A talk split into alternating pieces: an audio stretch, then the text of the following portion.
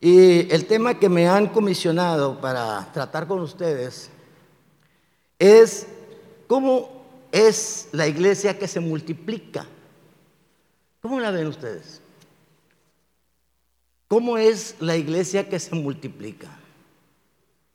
Según, aquí vamos a hablar, honesta, sinceramente, y, por, y para usar la sinceridad y la honestidad.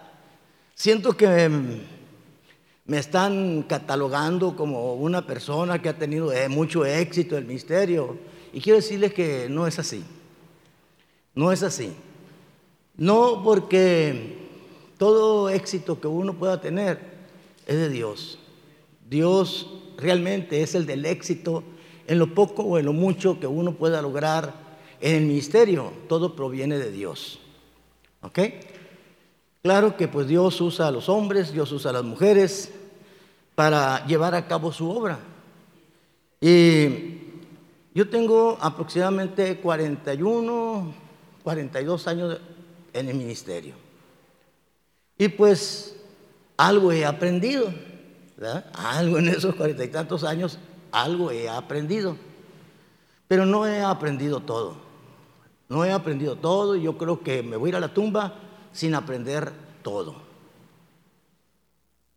Y considero que esta plática me queda grande. Les dije que vamos a hablar con honestidad. Esta plática, en mi consideración, me queda grande. Pero claro que sí, tengo experiencias que he vivido como pastor, como ministro, como pastor de distrito, como consejero de jóvenes en su tiempo en el territorio pues he aprendido algunas cosas. Quiero decirles que comencé pastoreando en un lugar pequeño, aquí cerca de Obregón, llamado elegido Vicente Guerrero El Portón. ¿Quién conoce el Portón? ¿Eh? ¿Sí lo conoces de veras? No me está echando mentiras. Ah, bueno. Entonces ahí empecé yo en elegido Vicente Guerrero El Portón, hace cuarenta y tantos años. Después de allí nos fuimos a estudiar a la escuela bíblica, que está en Hermosillo, que muchos de ustedes conocen. Posteriormente fui nombrado como pastor en Guaymas, en la iglesia de la cantera, donde estuvimos 10 años. Posteriormente fuimos nombrados aquí en Ciudad Obregón, en la iglesia del Plan Oriente, donde estuvimos 7 años. Luego nos mandaron a Culiacán, donde el Señor nos permitió estar allá 19 años, hasta el día 4 de julio. Y posteriormente fui invitado, con tiempo antes de eso obviamente, fui invitado por el hermano Samuel para venir a trabajar aquí con ustedes. Y hoy, Regina pues se animó a invitarme para hablarles un poquito de mi experiencia. Y ella quiso que tomáramos este tema, cómo es la iglesia que se multiplica. Y yo quiero aventarle a ustedes la bolita y hacerles la pregunta acerca de cómo consideran ustedes que debe de ser la iglesia que se multiplica. ¿Saben ustedes que Dios nos llamó a nosotros precisamente para multiplicarnos?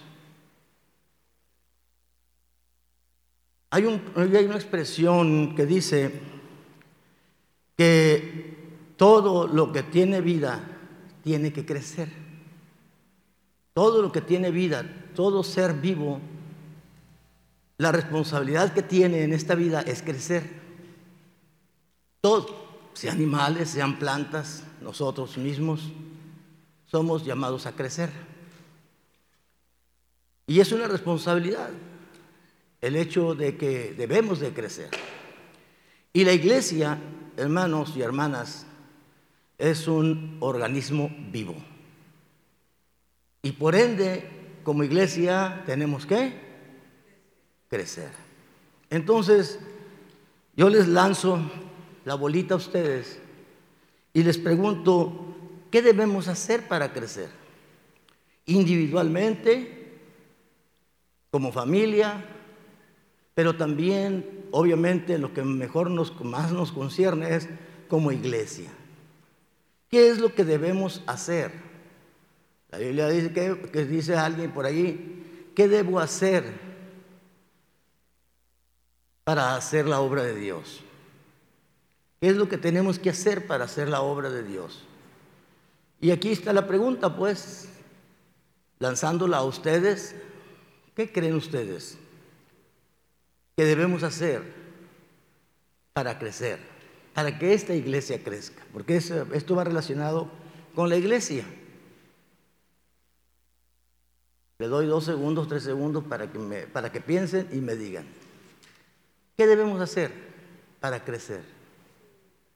A ver, levante la mano nomás y yo, yo, yo les doy la palabra. A ver, Rita. Que haya disposición. Muy interesante. Ok, después disponible a trabajar. Ok, a ver. ¿Quién más? Me da olor a quemado.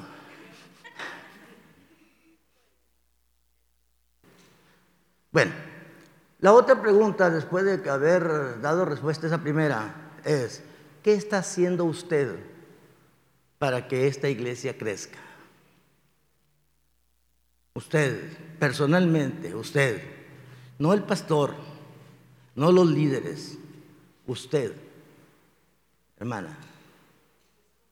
Vamos a Hechos capítulo 2. Hechos capítulo 2, versículo 42 al 47. Ahí ustedes van a encontrar la historia de la iglesia primitiva, la iglesia naciente, el siglo primero, la iglesia perseguida, así se le conoce en la historia, ¿no? La iglesia perseguida. Y vamos a ver cómo nació esta iglesia. Si ustedes se dan cuenta, ahí está el discurso de Pedro, ahí está la primera predicación de Pedro, Ahí vemos nosotros que se convirtieron tres mil personas, ¿verdad? La Biblia dice que se convirtieron que como tres mil personas. Pero aquí lo que nos interesa a nosotros, lo que nos interesa sacar de esa, de esa parte de la Biblia, ¿qué es lo que vivía? ¿Cómo vivía los cristianos de la iglesia primitiva? Vamos a ver allí a través de la Biblia. Hechos 2, 42 al 47. Vamos a ver, ahí vamos a ir mencionando qué es lo que la iglesia primitiva hizo y que lo hizo crecer. ¿Por qué creció esta iglesia? A pesar de la persecución, fíjense, ¿eh? podríamos decir nosotros, a pesar de la pandemia. ¿Ustedes creen que a pesar de la pandemia la iglesia debe de crecer? Y debe de crecer más. Y debe de crecer más.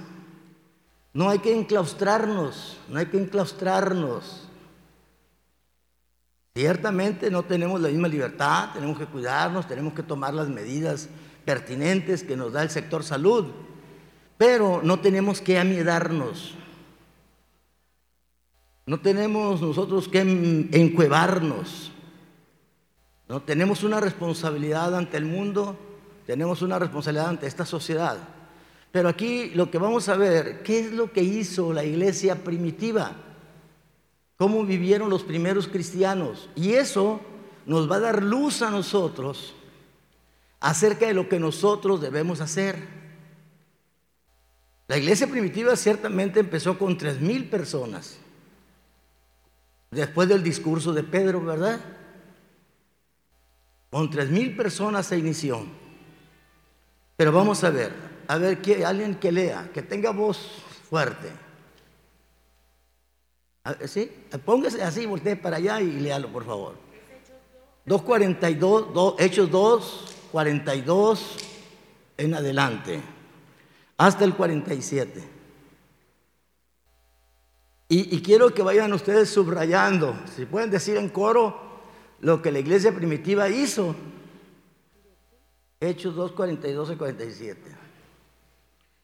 Si, ustedes van a decir, mientras la hermana lee, ustedes van a decir, lo que hizo la iglesia primitiva. ¿Sí? Por ejemplo, ahí empieza, dice, ¿cómo empieza allí? Perseveraban. ¿Verdad que se dice? Entonces, van a decir, perseveraban, van a decir ustedes. ¿Ok? Ok, ahora, ok, vamos pues.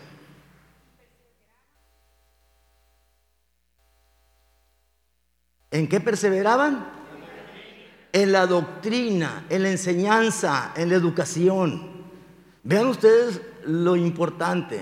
No, a mí me dijeron, usted va a hablar, hermano, acerca de qué es, lo, qué es lo que hace que una iglesia crezca. Bueno, pues una iglesia que crece es una iglesia que, ¿qué?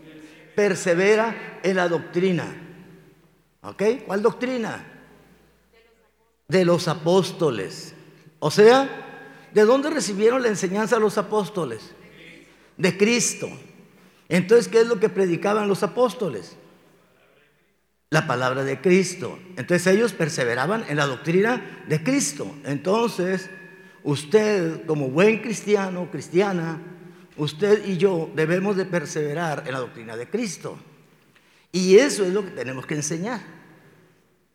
Eso es lo que tenemos que predicar nosotros pastores y aquellos que predican la doctrina de Cristo. No mis enseñanzas, no lo que yo pienso, no mis conceptos, no. Los conceptos de Cristo. ¿Ok?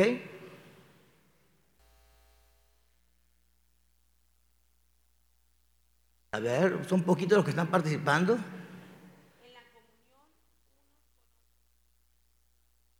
¿Qué les dice eso a ustedes? ¿Cómo era la iglesia, hermana? En cuanto a eso de comunión, ¿cómo se le imagina a usted? ¿Eh? ¿Cómo había unión entre ellos, verdad? Había unión. Entonces había comunión. Son elementos básicos importantes para el crecimiento de una iglesia. Una iglesia que se la lleva dividiéndose y peleándose y todo eso, en lugar de crecer, va a decrecer. Por eso nosotros tenemos que tener una mentalidad de amor, una mentalidad de perdón. Eso, es lo que yo enseñaba en la iglesia, en la iglesia que, que pastoreé últimamente. Y recalcaba mucho eso. Y si ustedes se dan cuenta, en los tres sermones que he predicado, parece que regaño, pero no regaño. ¿no? Parece, ¿no? Más parece. No, lo que yo quiero es que la palabra del Señor penetre a nuestra vida, se, la podamos vivir, abrirle, quisiera abrirle el entendimiento, ¿no? Así como, eh, eh, como debe de ser, la palabra de Dios debe penetrar a nuestro corazón, a nuestra mente, a nuestro corazón. Así que seguimos, seguimos. ¿No dijeron nada? Y, fíjense, ¿qué significa eso? ¿Qué significa eso para ustedes? La iglesia primitiva Claro que esto, en la iglesia primitiva, eso pasaba porque estaba siendo perseguida. Los hermanos no podían ir a trabajar porque, pues, ¿cómo? Si eran perseguidos. Entonces, por eso, los hermanos lo que tenían lo compartían. Pero a la vez, eso nos dice a nosotros que ese espíritu debe de imperar, debe de reinar en el cuerpo de Cristo. Cuando vemos nosotros a un hermano o a una hermana tener necesidad, dice la Biblia, que no debemos cerrar nuestro corazón contra esa persona. Porque a veces tenemos en nuestras congregaciones, casi siempre, personas con necesidades. Necesidades de salud, necesidades de relaciones. hay necesidades que nosotros como cristianos debemos de cubrirlas. Y aquí estamos viendo nosotros lo que era la iglesia primitiva. Y luego,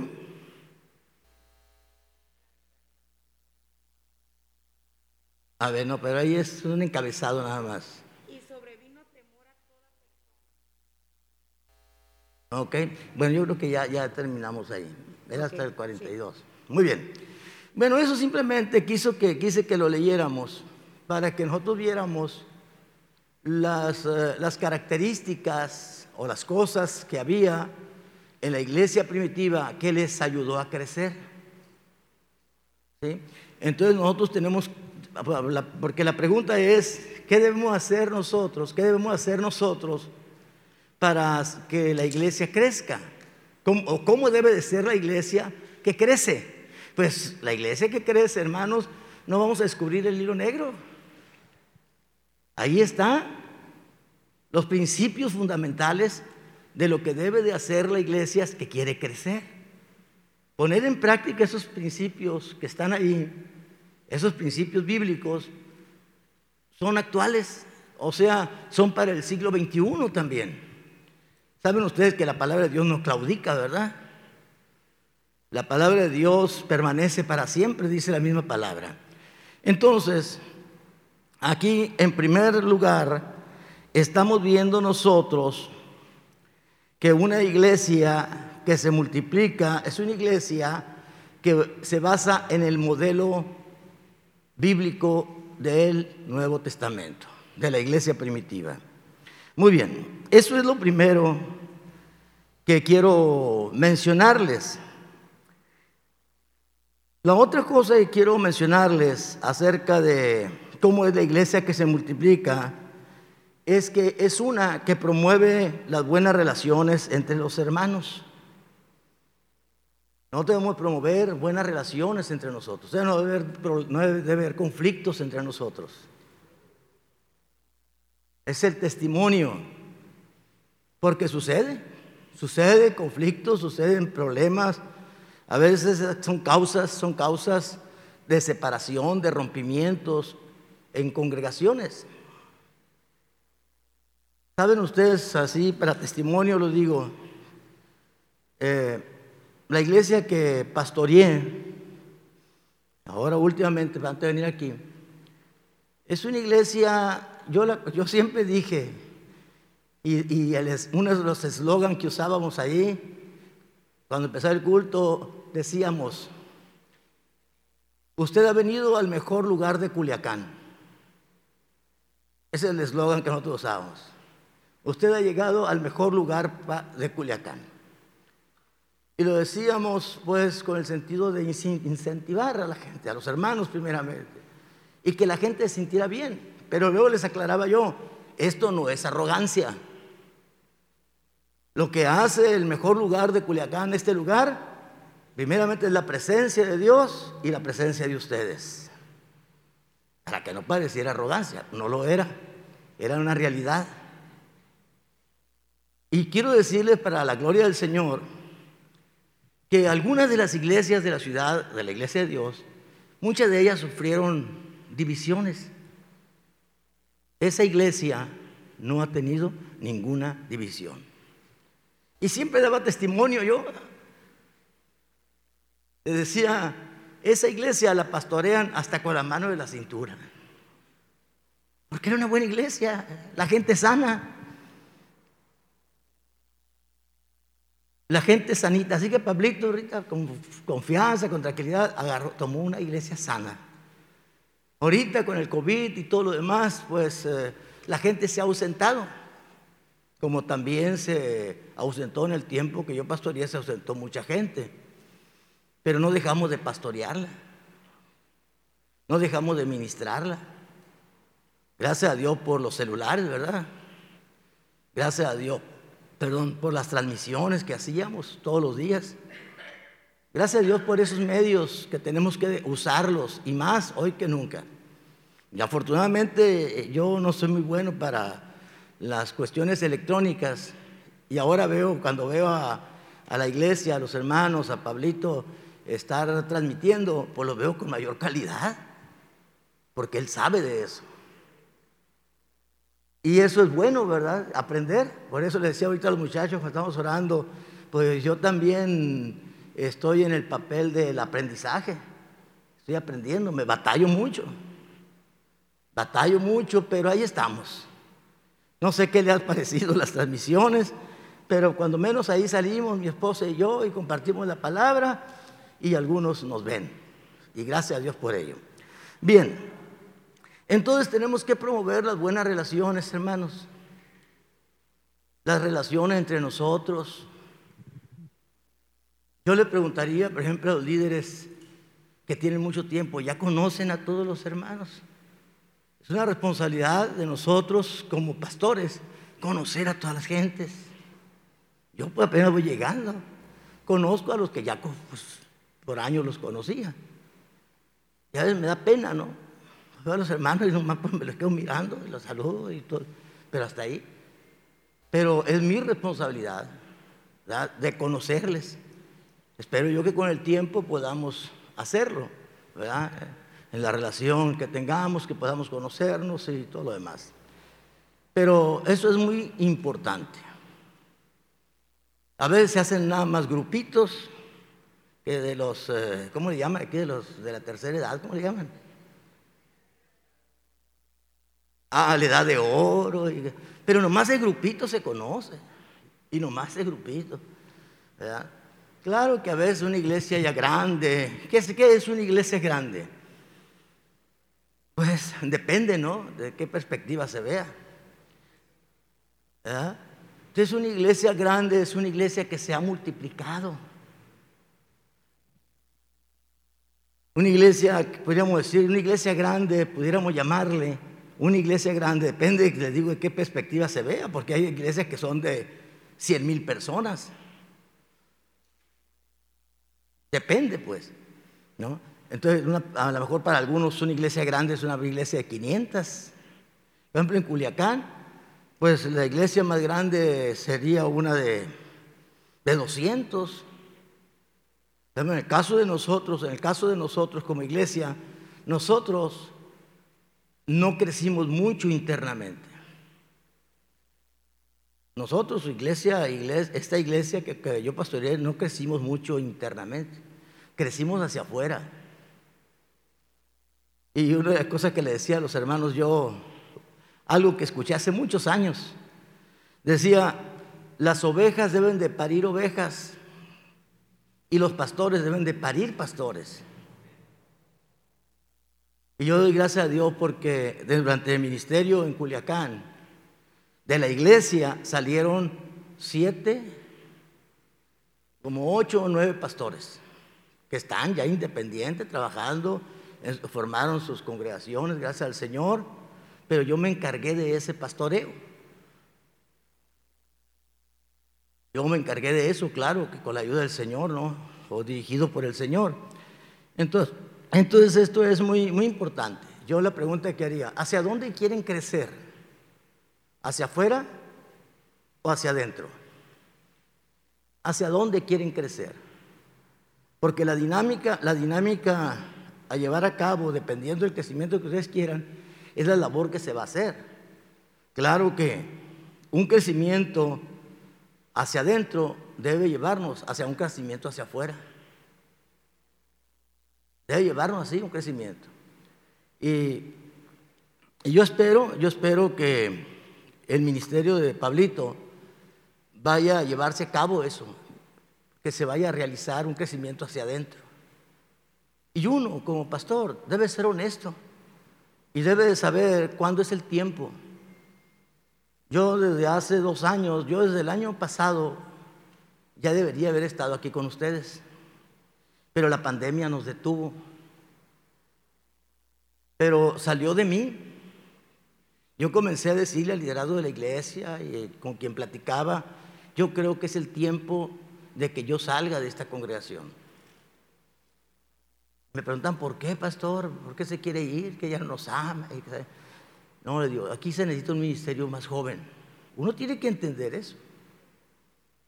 Uno tiene que entenderlo. Yo tuve que entender que allí en la iglesia se necesitaba un ministerio más joven.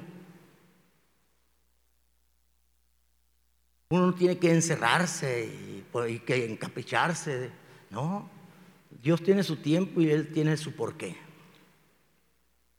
A lo mejor a mí me escogió el hermano Samuel o Dios puso en su corazón, porque aquí necesitan un ministerio de una persona mayor. ¿Por qué? Bueno, porque ciertamente pues había pura chamacada, ¿no? El de ahí, pues, el más chamaco era el hermano, el hermano Samuel. No, bueno, el hermano Samuel, y luego estaba quién? Bueno, Roberto es un chavalo bien jovial, y luego estaba ah, el que está en Guasave, el hermano Picos, Francisco y otros que jóvenes. Entonces, se entendió que se hacía falta de un ministerio, un ministerio de más edad. Y pues la verdad, vengo con mucho entusiasmo para trabajar. Y no solamente con los de mayor edad, no, no, no. Ahí está la hermana Marta, el hermano Alejo, trabajando con la edad de oro. Yo vengo a trabajar donde me pongan. Y el hermano me, me asignó que trabajara con la visitación, espero yo algún día estar en sus casas, con la visitación y también con la consejería. Aquí estamos en la oficina, mi esposa y yo, de martes a viernes de 9 a 1. Si usted necesita consejería, venga. Si usted necesita una oración, venga. Claro que estoy dispuesto a ir a sus casas también. Pero como les digo, esa es la asignación. Y claro, predicar y enseñar y lo que sea necesario hacer. Estamos en la mejor disposición. Bien, entonces hermanos, eh, volviendo a la pregunta, ¿cómo es la iglesia que se multiplica? Pues es una iglesia que promueve las buenas relaciones. Filipenses 4, 1 al 3. Filipenses 4, 1 al 3. Fíjese lo que dice. Escuche, escuche lo que dice Filipenses 4, 1 al 3. Así que hermanos míos, amados y deseados, gozo y corona mía, estad así firmes en el Señor, amados. Y luego fíjense lo que dice el versículo 2. Ruego a Evodia y a Sintique que sean de un mismo sentir en el Señor. Asimismo te ruego también a ti, compañero fiel, que ayudes a estas que combatieron juntamente conmigo en el Evangelio, con Clemente y también y los demás colaboradores míos, cuyos nombres están en el libro de la vida. ¿Se dan cuenta? ¿Había problemas en la iglesia ahí o no? había un conflicto entre dos hermanas. Había un conflicto entre eh, dos hermanas, no crean que eran dos hombres, eran dos mujeres, Evodia y Sintique. Y Pablo dice, Pablo en su carácter de pastor, ¿no? Le dice, ruego en el nombre del Señor a Evodia y a Sintique que sean de un mismo sentir.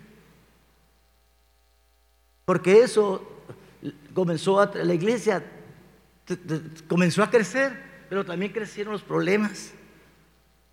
Aparte de la persecución y aparte de, los perros y de los malos obreros que dice, que dice Pablo, ¿no? Que, que, lo perseguían por donde quiera y no eran perros de cuatro patas que nosotros conocemos. Así, así Pablo se, hacía referencia a aquellos que andaban como perros detrás de él, los judaizantes y todas esas gentes, para querer pues eh, destruir su ministerio. Y entonces Pablo le dice aquí a esta iglesia, a la iglesia de Filipos, de una manera especial, a Evodia sentir que les dice, ruego por favor, sean de un mismo sentir, nada les cuesta. Qué buen pastor era Pablo, ¿verdad? Entonces, ahí está pues, y eso hermanos, es importante, las buenas relaciones, las buenas relaciones en la congregación son importantes para que una iglesia crezca. Yo he visto iglesias caer. Aquí mismo en el valle, en el valle del Yaqui he visto, pues yo como le decía, yo soy de por acá, iglesias que se quedaron solas. Y por los malos testimonios a veces de, los, de algunos hermanos. Ya ven como dice el dicho, pueblo chico, ¿cómo dice?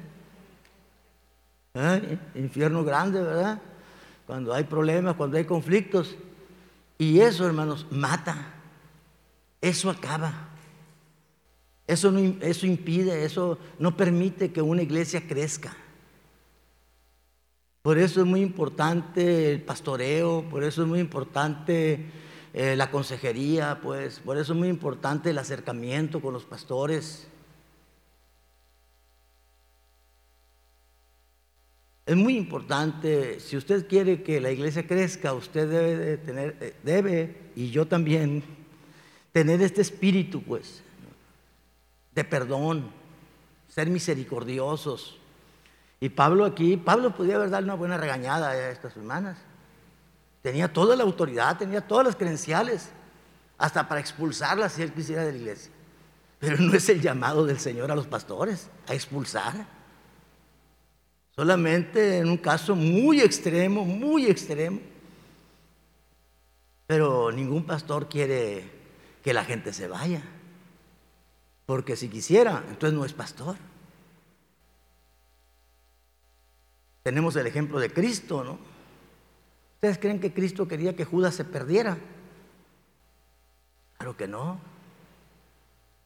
Entonces, hermanos, las buenas relaciones son muy importantes. Por eso, desde el púlpito se debe, de hablar, debemos de predicar de eso.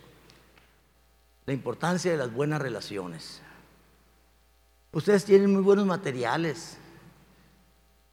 Esos materiales que escribió el hermano Samuel, algunos de ellos están excelentes. Son excelentes como para que cada uno de ustedes tuviera ese material y estuviera llevando, no sé si lo llevan, ¿no? En trabajo de discipulado, en, tan excelentes. Yo todo ese material yo lo compré en cuanto lo salió, pues todo lo, casi todo, todo lo que, que sé que me va a hacer utilizar, yo lo compro. Ustedes van a mi casa, saben que cuando me vine, lo que más traje son libros. Había como cuarenta y tantas cajas de esas de plástico que venden y, unas diez con cosas y ropa y las otras puros libros. El amigo que, los, el amigo que los transportó ya no quería ni subirlas porque eran bien pesadas. Pero les digo, me gusta, pues me gusta, ¿no? Agarrar libros y, y nutrirme, como les digo, hay que aprender. Hay que aprender, hermanos, no importa la edad. No importa la edad, hay que estudiar, hay que leer y claro, y sobre todo en cuanto a nosotros como cristianos, las cosas que pertenecen a Dios. Interesarnos por eso. Bueno, entonces hermanos les decía, promover las buenas relaciones entre los hermanos. La otra cosa que quiero decirles, bueno, esto de promover las buenas relaciones lo, puse aquí porque es una de las cosas que yo constantemente desde el púlpito, ¿no? Que, se amaran, que se respetaran, porque, híjole, pues ahí, de veras, con todo respeto lo digo, hay hermanitos que quisiera uno que no existieran. Es cierto, pero uno tiene que amarlos. Hay uno que, que bárbaro, ¿cómo? No me hizo sufrir porque, porque, pues la llevamos bien. Pero los hermanos en la iglesia quisieron que no existiera. Le sacaban la vuelta. Terrible. Y conmigo no. Y yo le tenía que decir a los hermanos, hermanos, pero ámenlo. Es su responsabilidad amarlos. Él, si les mostrara mi celular, tengo como unas cinco llamadas de él.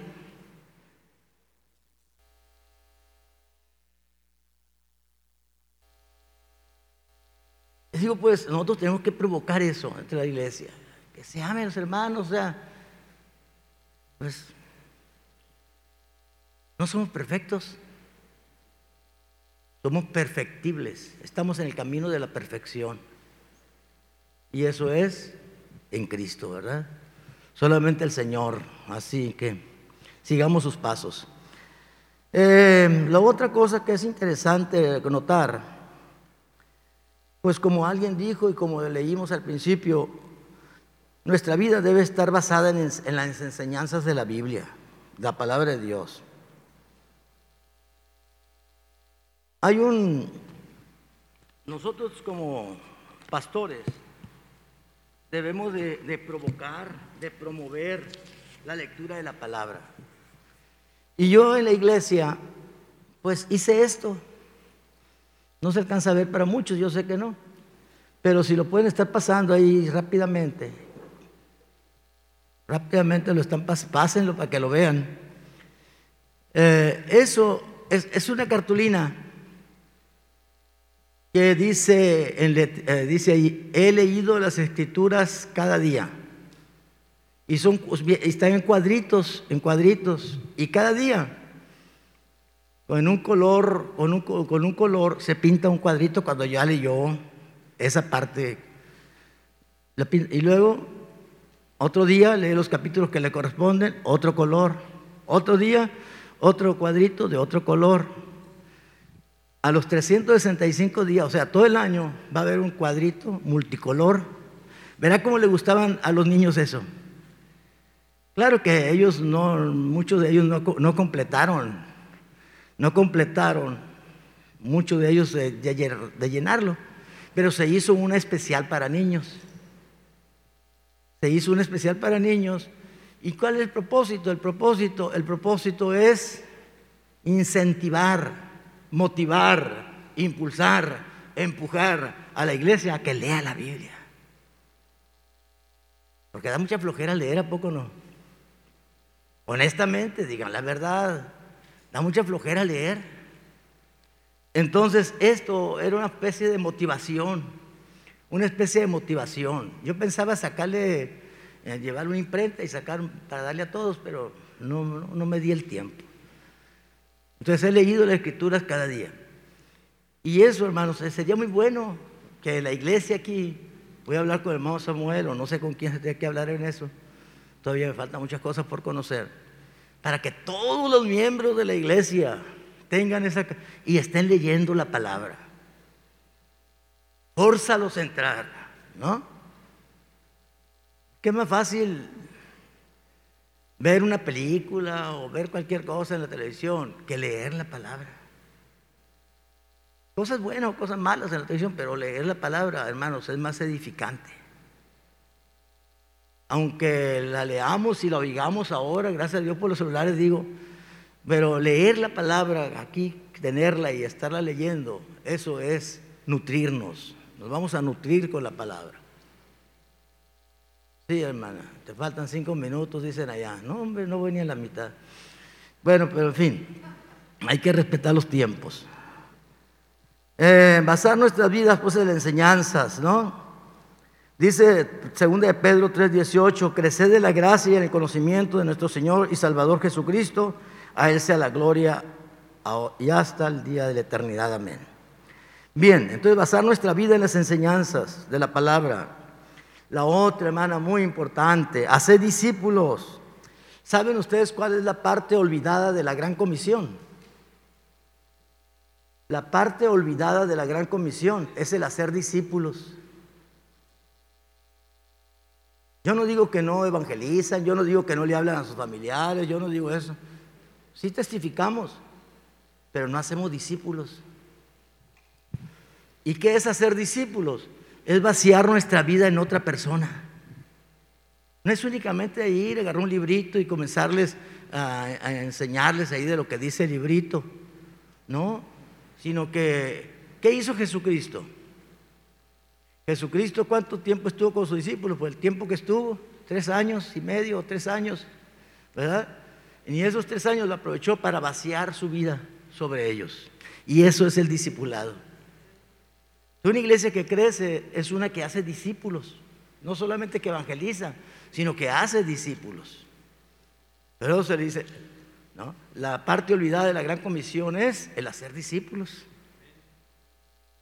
Y ojalá que con, e, con este grupito que está aquí, con este grupito, que se metiera al ruedo a hacer discípulos, esta iglesia crece porque crece. Esta iglesia crece porque crece. Nosotros, como les digo, allá en Culiacán, no crecimos internamente, crecimos externamente. Dimos al distrito de Culiacán ocho nuevos pastores. Salieron de la congregación. Yo fui su mentor, fui su pastor. Yo los acompañé a cada momento. Nunca los dejé hasta el tiempo que vine. Y eso, hermanos, es importante es, sumamente importante el hecho de hacer discípulos. Entonces una iglesia que crece es una que hace discípulos. Muy bien. Entonces, el discípulo debe ser, el discipulado debe ser interno y externo, ya lo dije. El interno, ¿cuál es el discipulado interno? El discipulado interno es el que se hace a los miembros de la iglesia. Y el discipulado externo es el que los miembros, una vez discipulados, mentoreados, hacen el trabajo en sus casas o en casas. ¿no? De esa manera es como se hace el trabajo discipular. No vamos a traer a la gente a la iglesia de momento. Bueno, si quieren venir la gente que ustedes están discipulando, pues adelante, están adelante, pero no es el propósito. El propósito es que usted se haga pastor, pastora de un pequeño grupo de 10, de 12, como hizo Jesús. Y entonces después, porque a veces nos desesperamos, no quieren ir a la iglesia, hermano, y que no quieren ir a la iglesia. No, pues no le hace que no vengan a la iglesia de momento. Algún día vendrán. Pero mientras tanto, usted está vaciando su vida en ellos. Usted está haciendo ese trabajo y eso es relevante. Muy bien, entonces la fórmula sería evangelismo en cualquier forma de las que estoy mencionando, discipulado, evangelismo más discipulado es igual a crecimiento de la iglesia. Muy bien, el gran mandamiento es hacer discípulos. Y les dijo, vayan por el mundo y prediquen el evangelio a toda criatura. ¿Saben ustedes que nosotros de un principio usamos, usamos, usamos el, lo que dice 2 de Pedro 2.2? 2 de Pedro 2.2. Y lo que has oído eh, de mí ante muchos testigos, eso encarga a hombres fieles e idóneos que enseñen también a otros. Cuando dice hombres, está hablando genéricamente, ¿no? Entonces eso, y luego el otro texto que nosotros usamos, y era nuestro texto lema base, era, eh, ¿cuál era? Hechos 20, 20, 21.